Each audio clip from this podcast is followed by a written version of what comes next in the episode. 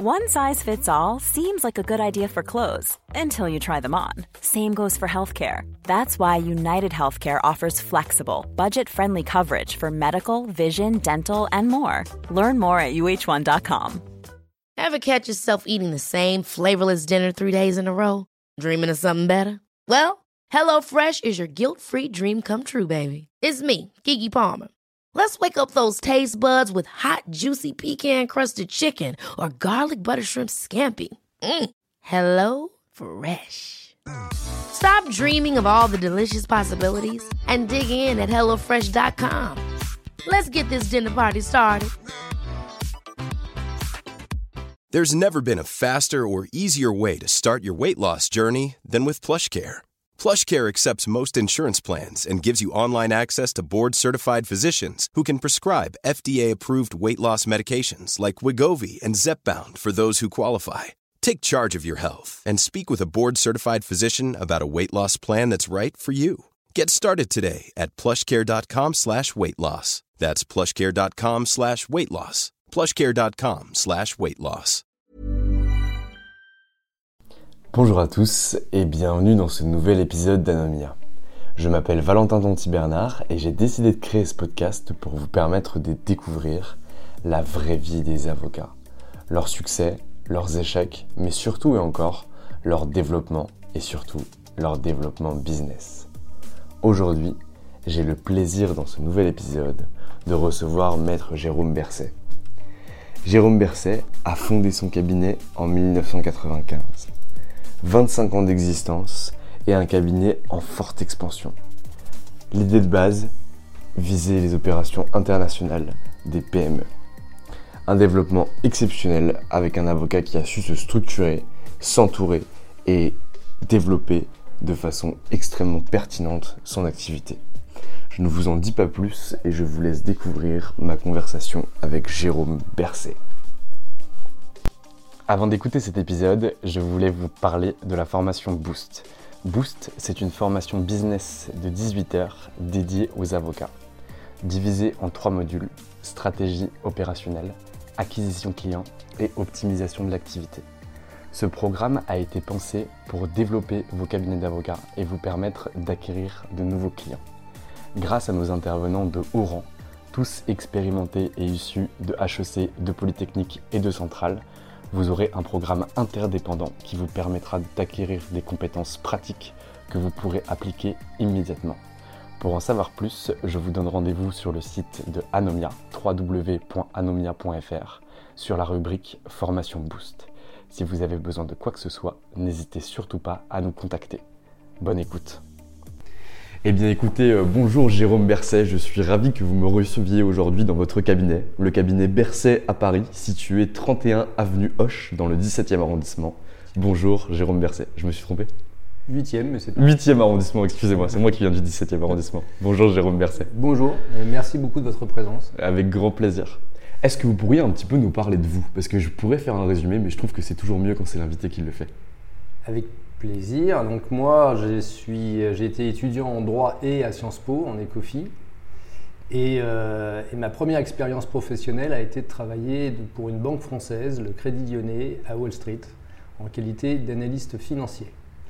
Et ça m'a été très utile en fait, y compris dans mon métier d'avocat.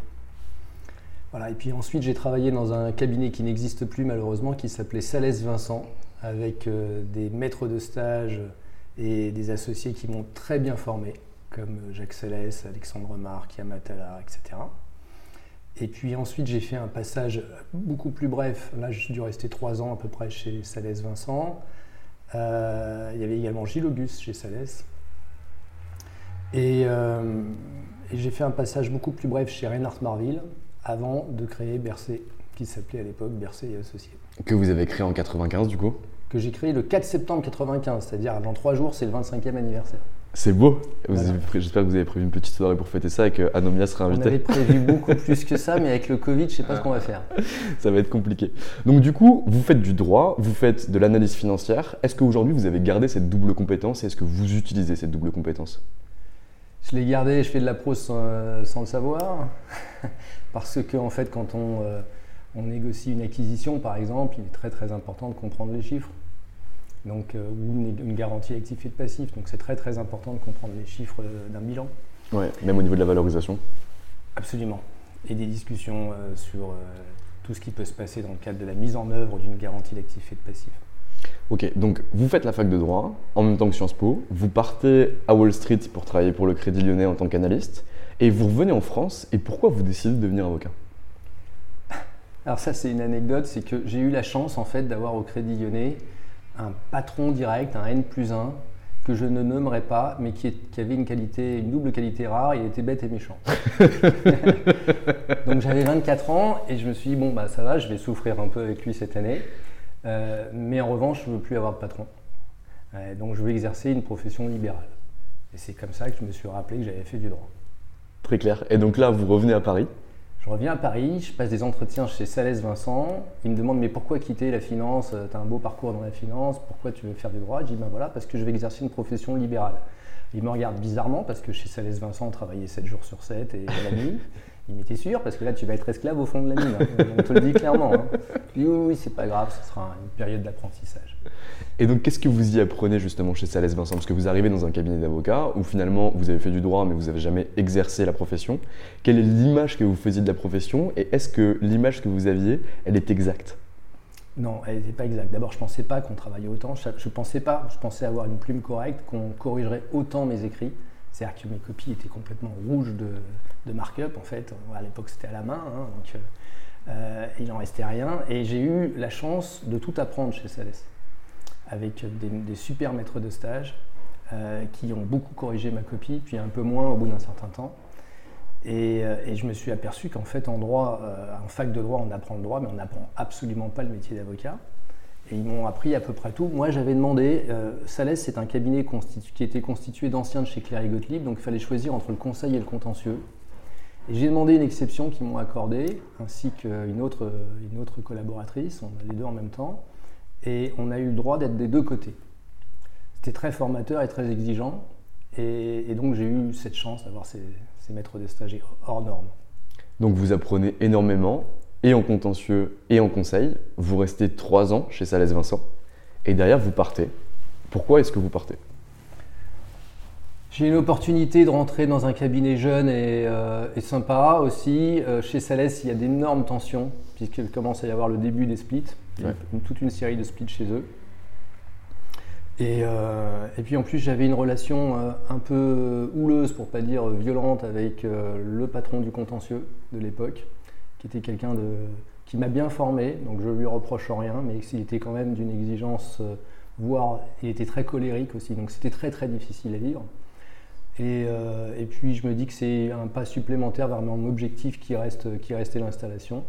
Et je me retrouve chez Reinhard Marville en fait avec euh, des gens hyper sympas, mais beaucoup moins pointus que chez Salès. Et je me retrouve donc assez souvent en première ligne, là où j'avais l'habitude d'être en deuxième, voire en troisième ligne. Donc extrêmement formateur. C'est une autre formation, oui. En première ligne face aux clients.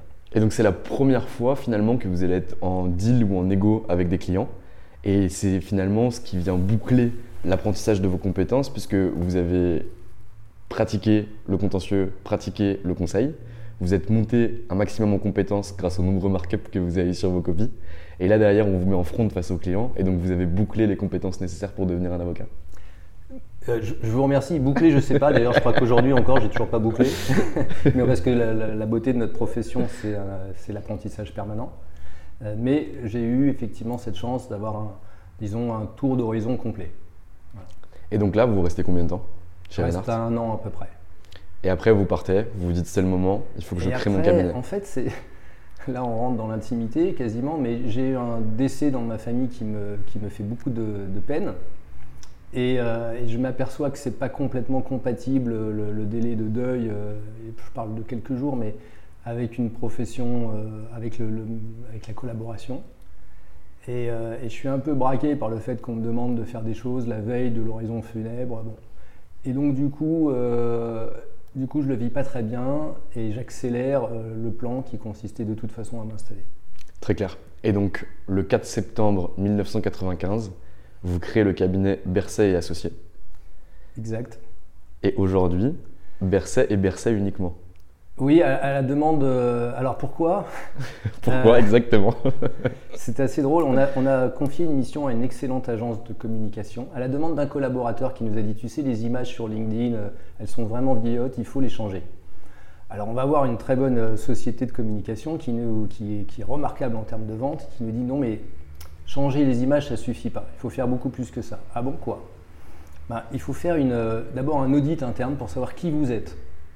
Donc comprendre vraiment votre identité. Une fois qu'on aura fait cette, euh, cet audit et qu'on aura interviewé plein de gens chez vous, associés, collaborateurs, personnel administratif, à ce moment-là on connaîtra mieux votre identité. Quand on aura mieux cerné qui vous êtes, on vous proposera de changer de logo. Et ce que je ne savais pas encore, de changer de nom aussi. Euh, et donc, euh, euh, et puis là, ensuite, on, décline et on vous change, on vous change tout, les images, le papier en tête, etc. Donc, ils ont fait une opération de vente, mais tout à fait exceptionnelle, et en fait très efficace. Donc, ils font cette analyse et ils interviewent plein de gens chez nous. D'abord, c'est quelque chose de remarquable en termes de team building, et on arrive avec le mot osmose osmose entre nous et osmose entre nous et les clients, puisque l'esprit d'équipe est, assez central dans nos valeurs. Et, à partir de là, ils nous déclinent tout un tas de séries de logos, mais euh, ils arrivent avec quelque chose d'étonnant en disant il faut dropper et associer. Et, euh, en fait, je m'aperçois que mes associés sont euh, tout à fait pour. Et comme tout le monde le demandait et que les conseils nous disaient que c'était beaucoup mieux en termes d'image et de marque, on l'a droppé. Oui, parce que ça peut quand même créer des problèmes d'ego à partir du moment où vous n'êtes pas le seul et unique associé du cabinet d'avocats, de dropper et associer. Je trouve que c'est vraiment une, belle preuve justement de l'osmose qui règne au sein de votre cabinet que d'avoir accepté de dropper et associer. Bah, en fait, il n'y a que moi que ça gênait. Hein. Mais les autres, au contraire, ils étaient très demandeurs. Euh, bah, en fait, ils nous ont fait un petit dessin pour nous l'expliquer. Ils nous ont dit voilà, si on fait bercer et associer, ça fait un gros associé qui est bercé mm. et les autres qui sont moins gros qui sont et associés. Donc c'est gênant en termes d'ego pour eux c'est une des raisons, la, principale c'est en termes marketing, mais, euh, mais apparemment tout le monde nous a dit non, c'est ridicule, il faut une marque facile et associé, on n'a pas envie d'être un DS. Je, suis assez d'accord, et puis ça permet aussi une revente euh, plus sympathique a posteriori euh, quand on enlève le et associé, parce que Bercé devient une marque et n'est plus le patronyme d'un associé. Et donc, vous créez le 4 septembre 95 votre cabinet d'avocat. Moi, je connais la raison pour laquelle vous l'avez créé, ou en tout cas la vision que vous aviez en le créant. Est-ce que vous pouvez nous la raconter? Le rêve, vous voulez dire Exactement. Alors le rêve depuis le début, c'était, euh, et je vais faire plaisir à certains de mes confrères dans deux cabinets, c'était de faire Bredin-Pratt ou Darrois. Mais j'ai une admiration toute particulière pour le cabinet Bredin-Pratt, et notamment pour euh, Jean-François Pratt à l'époque, euh, contre qui j'avais négocié et que je, trouve, je le trouvais, malheureusement il est parti, tout à fait exceptionnel. Et je dis voilà, c'est un cabinet tout à fait remarquable. Il faut qu'on aille dans cette direction, faire de la, très grande qualité sur des dossiers à valeur ajoutée. C'était ça le rêve. Alors évidemment, quand vous êtes tout seul, euh, jeune en plus, et que vous vous lancez, ça paraît un rêve totalement irréaliste. Mais c'est toujours ce qui nous a animés d'aller dans cette direction. Et c'est toujours ce qui nous anime aujourd'hui. Et alors, vous avez travaillé sur quelle typologie de dossier exactement? C'était quoi la vision du cabinet et le positionnement que vous alliez choisir à l'intérieur du marché du droit? Parce qu'il existe quand même beaucoup de cabinets, notamment des beaux cabinets tels que les deux que vous venez de citer. Mais il existe aussi, alors je ne sais pas si les Américains et les Anglais étaient déjà aussi présents, je pense que pas autant, mais il y avait aussi d'autres beaux cabinets d'avocats. Quel est le positionnement que vous choisissez pour vous dire, à cet endroit-là, on va pouvoir exister, on va pouvoir se développer et on va pouvoir devenir une référence? Quand j'étais chez Sales, on, avait des clients de taille intermédiaire euh, qui avaient des activités à l'étranger. Ils avaient besoin de cabinets tels que Sales ou plus gros que Sales euh, pour leurs activités internationales, faire des contrats en anglais, voir de l'arbitrage en anglais, etc. Euh, mais quand on avait une énorme opération en milliards de francs à l'époque, il fallait qu'on laisse tomber les dossiers pour les PME. Et ça n'allait pas. Ah, d'abord, c'était horrible de leur dire excusez-moi, mais dans les prochaines semaines, je ne serai pas disponible parce qu'évidemment, le client ne pouvait pas le comprendre. Donc, l'idée, c'était de faire un cabinet euh, tel que Sales ou autre, c'est-à-dire très qualitatif, euh, mais pour des PME ayant des besoins à l'international et euh, pas sur un seul créneau comme le droit de l'informatique, les acquisitions ou le contentieux, mais qui puissent viser l'essentiel de leurs activités. Donc assez rapidement, on a fait du droit du travail, on a fait évidemment du droit des sociétés, du contentieux, et puis on a ajouté euh, certaines touches techniques avec l'arrivée d'autres personnes au fil, du temps. Donc vous vous lancez finalement avec un socle de compétences qui est du droit du travail, corpo et, et, du contentieux. Après, vous ajoutez plusieurs briques en fonction de votre développement. Mais ma question, c'est comment est-ce que vous allez chercher votre premier client? Parce que quand même une PME qui a des besoins à l'international, il en existe quand même pas des millions et elles sont quand même difficiles d'accès. Comment vous faites pour aller chercher votre premier client? Bah, en fait, c'est un petit peu en appliquant les principes de votre société, hein, euh, quand vous formez vos avocats au développement commercial. Euh, j'essaye de comprendre quels sont leurs besoins euh, et, je leur explique que je peux le faire. et qu'on peut le faire dès qu'on devient plusieurs. Et, ça, et puis en plus, ils ont probablement senti que j'avais très faim. ça, c'est la meilleure chose, on est pareil. et d'ailleurs, c'est fou parce que certains m'ont testé avec des choses absolument impossibles. Hein. Euh, je me rappelle euh, une époque où on faisait pas mal d'introductions en bourse et il y avait une très grande banque d'affaires très connue qui ne voulait pas qu'un cabinet aussi petit que nous soit sur cette belle introduction en bourse, euh, contrairement aux souhaits de, ses clients, donc de nos clients communs. Et ils m'ont demandé de faire tous les six chapitres du document de référence en une semaine. Voilà, pour juste essayer de démontrer à leurs clients qu'on ne pouvait pas le faire. On l'a fait donc euh, on, a délivré, on a bossé, on a bossé beaucoup. Euh, j'ai rencontré récemment un collaborateur qui était avec moi à l'époque et qui m'a dit Est-ce que tu te rappelles qu'un jour, je t'ai quitté un dimanche à 3h du matin et tu m'as rendez-vous, donné rendez-vous le lundi à 7h Et en fait, moi, je m'en apercevais même pas, mais c'est vrai que ça devait être assez violent. Mais c'est incroyable. Et donc, du coup, donc, vous, vous abordez ces clients-là, vous leur montrez que vous êtes capable de le faire, vous avez faim, vous venez de créer votre cabinet d'avocat. Et aujourd'hui, Enfin, ensuite, comment se passe le développement? Parce qu'au début, je comprends bien. Au, début, on fait nos preuves, on est face à quelqu'un, et finalement, c'est une relation intuitive personnelle, c'est du bluff, c'est montrer que finalement, on est capable de le faire, et derrière, il faut délivrer, et bien sûr, il faut exécuter, parce que derrière, on ne peut pas mentir. C'est-à-dire que si on n'a pas la technique et qu'on n'a pas la qualité, on réussit un coup, mais on ne réussit pas une relation de suivi. Sauf que vous, vous m'avez dit au téléphone que vous aviez des clients qui étaient là depuis le départ, qui ne vous avaient jamais quitté. Comment vous avez réussi à passer de cette explosion au départ à une relation suivie sur le long terme? C'est tout à fait central, votre question est très pertinente. En fait, à un moment donné, je me suis aperçu que le cabinet devenait trop gros pour que je contrôle tout. Et je pense que toutes les personnes qui se sont installées et qui ont connu quelques succès sont face à la même difficulté. Et nous, notre euh, solution, ça a été d'être euh, certifié ISO 9001. Et en 98, ça n'existait pas dans les cabinets d'avocats. Euh, donc on a, dû convaincre le Conseil de l'ordre que ce n'était pas réservé à des commerçants, parce qu'ils considéraient que c'était trop commerçant d'être certifié ISO 9001. Et nous, on considère qu'à partir du moment où on fait de la prestation de service, il est très important que, que, la satisfaction du client soit assurée. Donc de mettre en place des processus avec double lecture, double signature, pour tout ce qui sortait du cabinet. Et on a maintenu le principe qui a beaucoup de vertus et notamment celui de rester proche des besoins du client. Donc on l'interroge régulièrement pour les connaître, ses besoins. Très clair. Et donc comment vous avez mis ce processus euh, ISO 9001 en place et qu'est-ce qu'il vous a apporté concrètement? Donc j'ai bien compris la double signature, la satisfaction client, interroger les besoins de nos clients, mais comment vous l'avez mis en place concrètement? D'abord on s'est fait aider par un consultant euh, qui a été excellent, qui a beaucoup beaucoup travaillé pour nous aider on a été très très proche de nos clients. On a été surpris parce qu'on leur, a posé des questions hein, sur comment améliorer nos processus. On a été surpris par certaines de leurs demandes. Et euh, même s'il y en a deux principales qui restent au fil du temps les mêmes, absolument identiques. Euh, et donc on, on s'est attelé à s'assurer que toutes les phases de fabrication d'un dossier, de l'arrivée d'un client jusqu'à l'archivage, soient assurées de façon à ce qu'il n'y ait pas d'accident. L'accident, c'est la hantise de tous les avocats. Donc tout type d'accident. Donc on a fait une sorte d'analyse de risque euh, de, tout type d'accident, oublier une date, euh, se tromper euh, sur une, sur une legal opinion, etc., etc. Comment faire pour réduire ce risque au maximum? On ne peut jamais le supprimer totalement, mais le réduire.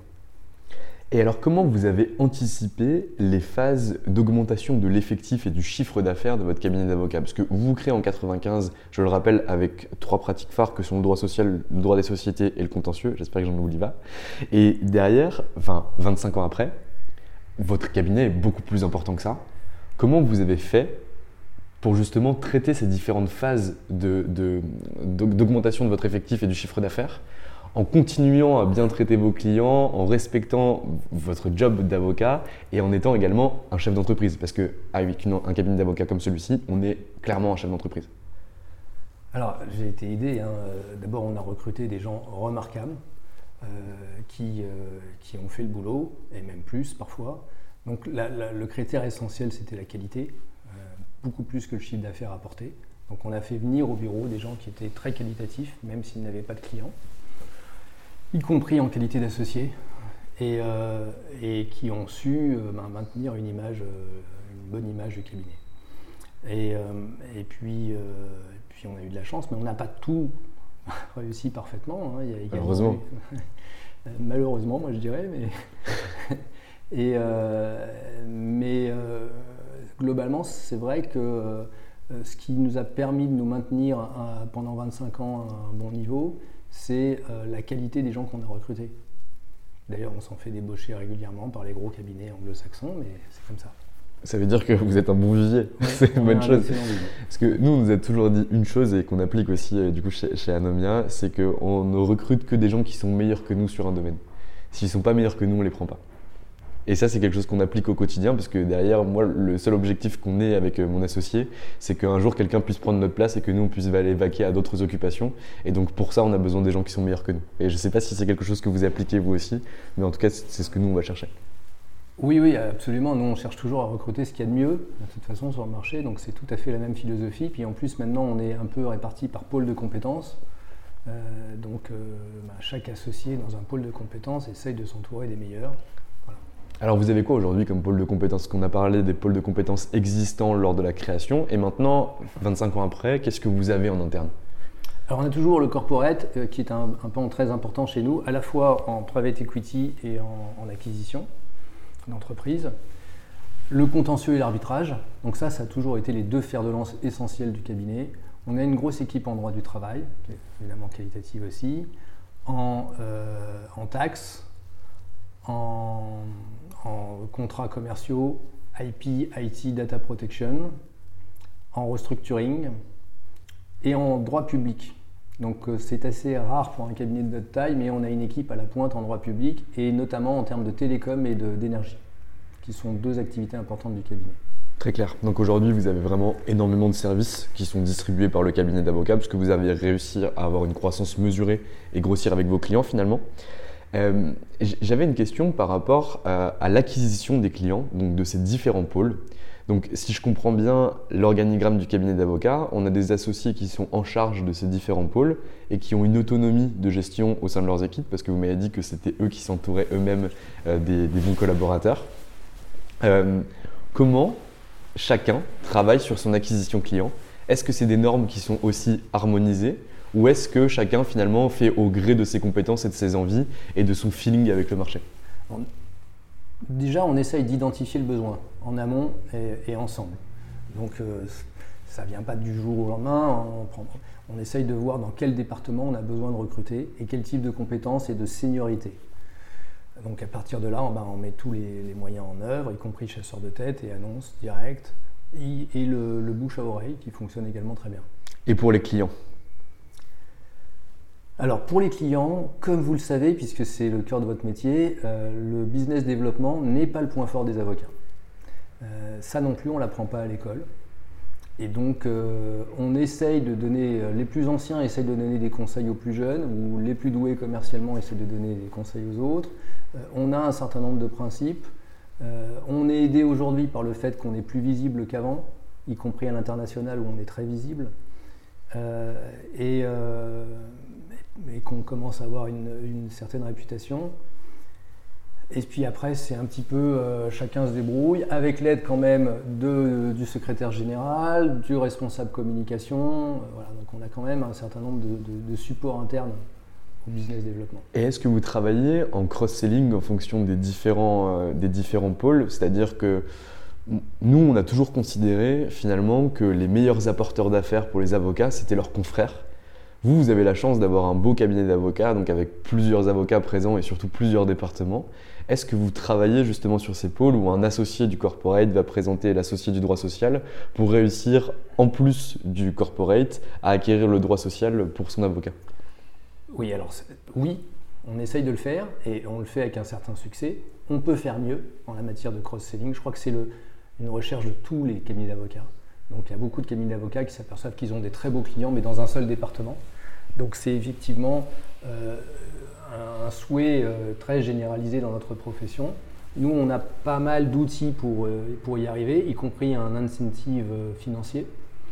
et que ça marche pas mal. Alors c'est vrai qu'il y a des départements pour lesquels c'est plus facile. Donc le corporate, quand il rentre un dossier en M&A ou en private equity, c'est quand même plus facile de vendre les autres départements dans la phase d'audit et puis ensuite dans la phase post-acquisition. Euh, donc c'est quand même plus simple. Mais pas que. Hein, il y a des synergies entre euh, l'IPIT et, le, droit du travail ou euh, avec le droit public ou le droit public et l'immobilier. Voilà. Et donc, très clair, je pense, que c'est une bonne chose et quoi qu'il arrive, c'est ce vers quoi chaque cabinet d'avocat doit tendre justement pour que bah, les départements finalement se rassemblent, puissent travailler ensemble et puissent euh, s'échanger entre guillemets des clients ou en tout cas enrichir le portefeuille de chacun. Et j'avais une autre question, parce que tout à l'heure vous me disiez que pour le business développement, euh, vous aviez mis des choses en place, notamment où les, ceux qui étaient le plus doués dans ce genre de domaine euh, conseillaient ceux qui étaient le moins doués, ou en tout cas le plus timide, ou qui avaient plus de difficultés. Est-ce que vous avez déjà pensé à travailler sous forme de binôme, où on aurait un avocat qui serait un avocat business développeur, donc avec des compétences dans ce domaine-là, ou en tout cas une appétence pour ce domaine, et un avocat qui travaillerait directement en binôme avec lui, qui serait plutôt un avocat bac, qui serait extrêmement bon techniquement, extrêmement pertinent, mais qui aurait plus de difficultés, ou en tout cas pas l'envie d'aller faire du business développement. Est-ce que c'est une réflexion que vous avez déjà eue? Depuis l'origine, puisque en fait, quand, quand moi j'étais chez Salès Vincent, il y avait ces deux profils déjà parmi les associés.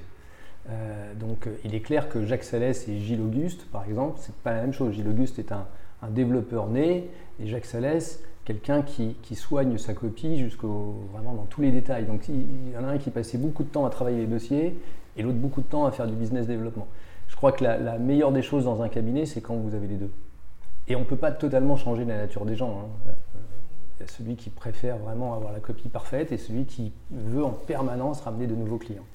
Alors moi du coup je vois qu'au sein de votre cabinet d'avocat vous avez ce genre de talent parce que c'est un de vos collaborateurs avec qui j'ai discuté du coup j'ai découvert votre cabinet d'avocat, je suis allé creuser et j'ai voulu vous interviewer et donc, du coup, vous avez déjà ce, genre de, richesse euh, au, sein de votre cabinet. Et votre collaborateur me disait quelque chose qui m'a beaucoup plu, je dois l'avouer, parce que c'est des choses qu'on rencontre en tout cas rarement ou qui sont rarement affirmées. C'est qu'il m'a dit Moi, j'aime beaucoup ce cabinet d'avocat parce que mes associés me poussent à aller développer ma clientèle en tant que collaborateur. Aujourd'hui, on connaît les dérives qui peuvent exister ou qui ont existé dans certains cabinets où finalement le collaborateur libéral n'est qu'en fait qu'un salarié déguisé. Et c'est une ADN que vous n'avez pas du tout ici. Est-ce que vous pourriez m'expliquer pourquoi vous mettez ça en place? Bah, D'abord parce que évidemment c'est le chemin qu'ont parcouru certains associés ici. Moi je me rappelle chez Salès Vincent avoir pris un petit dossier euh, privé à 3000 francs d'honoraires sur lequel j'ai travaillé comme un fou et qui m'angoissait énormément. Et, et donc c'est un apprentissage différent d'être en première ligne. Donc je crois que c'est déjà une très bonne formation pour les avocats, complémentaire à celle des autres dossiers. Euh, et puis ensuite, ça fait partie du métier. Quoi. Donc quand on a la responsabilité de former un jeune avocat, il faut lui apprendre évidemment à soigner sa copie, mais il faut lui apprendre les autres dimensions de la profession. Mais je trouve que c'est une belle philosophie, mm. très honnêtement. Et aujourd'hui, on parle énormément d'avenir de la profession d'avocat, euh, de changement, de bouleversement, de legal tech. Est-ce que vous, vous avez une réflexion par rapport à ça Vous avez 5 minutes de tribune.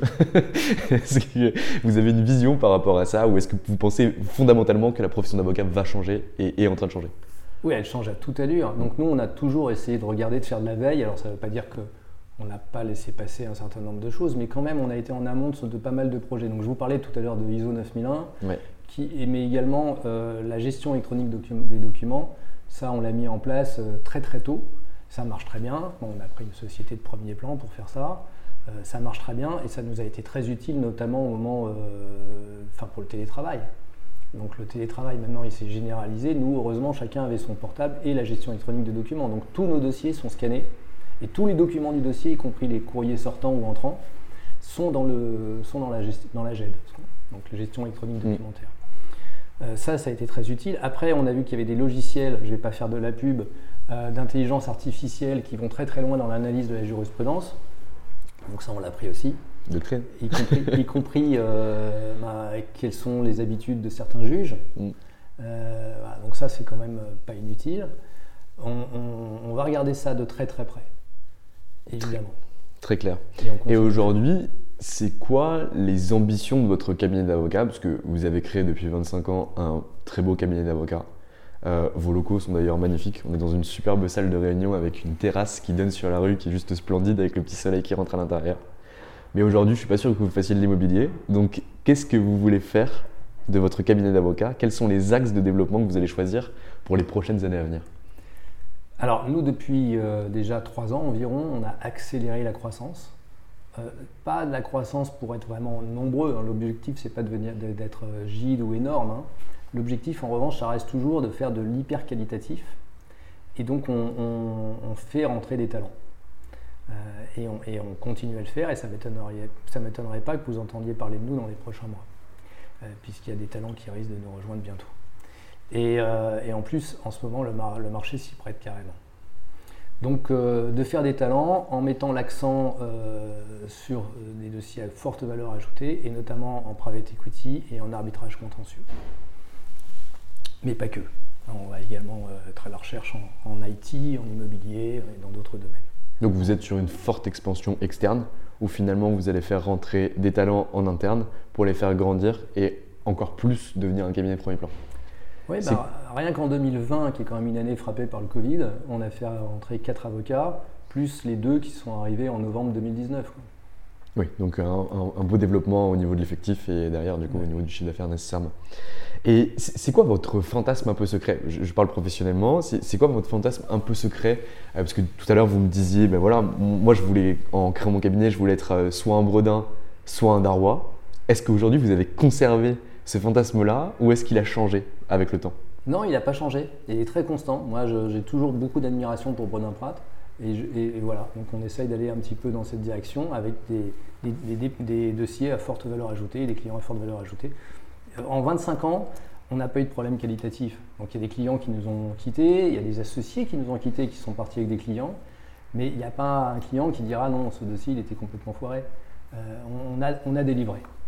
Euh, donc, euh, et puis on a délivré parfois sur des, os- des dossiers de premier plan. On était sur deux OPA hostiles, dont une qui, qui portait sur 9 milliards d'euros. Donc on a, eu, on a eu des beaux dossiers par rapport à notre taille.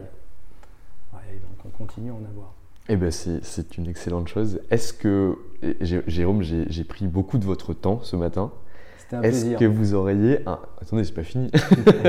Est-ce que vous auriez un petit mot de la fin ou quelque chose à communiquer, un besoin que vous avez? Vous m'avez dit que vous recrutiez beaucoup euh, au, au cabinet en ce moment et des talents.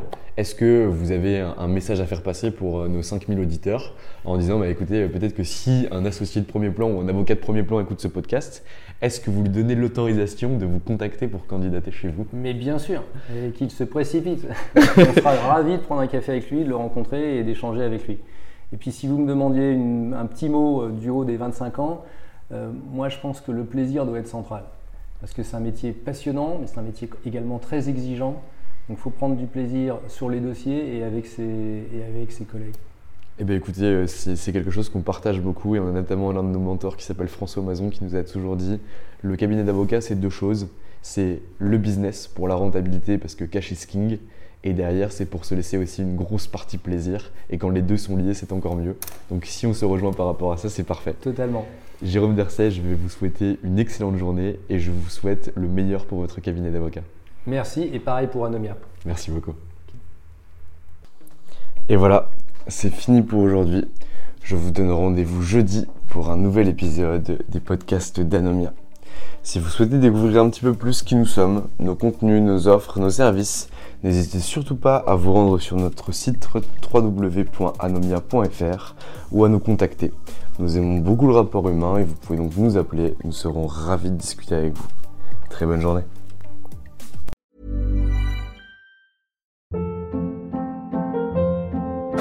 Hold up. What was that? Boring. No flavor. That was as bad as those leftovers you ate all week. Kiki Palmer here, and it's time to say hello to something fresh and guilt-free. Hello Fresh. Jazz up dinner with pecan-crusted chicken or garlic butter shrimp scampi. Now that's music to my mouth. Hello Fresh. Let's get this dinner party started. Discover all the delicious possibilities at hellofresh.com. Want to get a chiseled look in the jawline? Sculpt and shape your jawline with added volume from Juvederm Volux XC. Juvederm Volux XC is an injectable gel specifically designed to be robust enough to improve moderate to severe loss of jawline definition. And it is the first and only hyaluronic acid filler approved for the jawline. Add volume to your jawline for a chiseled look with Juvederm Volux XC. For important safety information and to find a licensed specialist, visit juvederm.com. That's J U V E D E R M.com. Not for people with severe allergic reactions, allergies to lidocaine, or the proteins used in Juvederm. Common side effects include injection site redness, swelling, pain, tenderness, firmness, lumps, bumps, bruising, discoloration, or itching. There's a risk of unintentional injection into a blood vessel, which can cause vision abnormalities, blindness, stroke, temporary scabs, or scarring. Talk to a licensed specialist to find out if it's right for you. Visit juvederm.com. That's J U V E D E R M.com.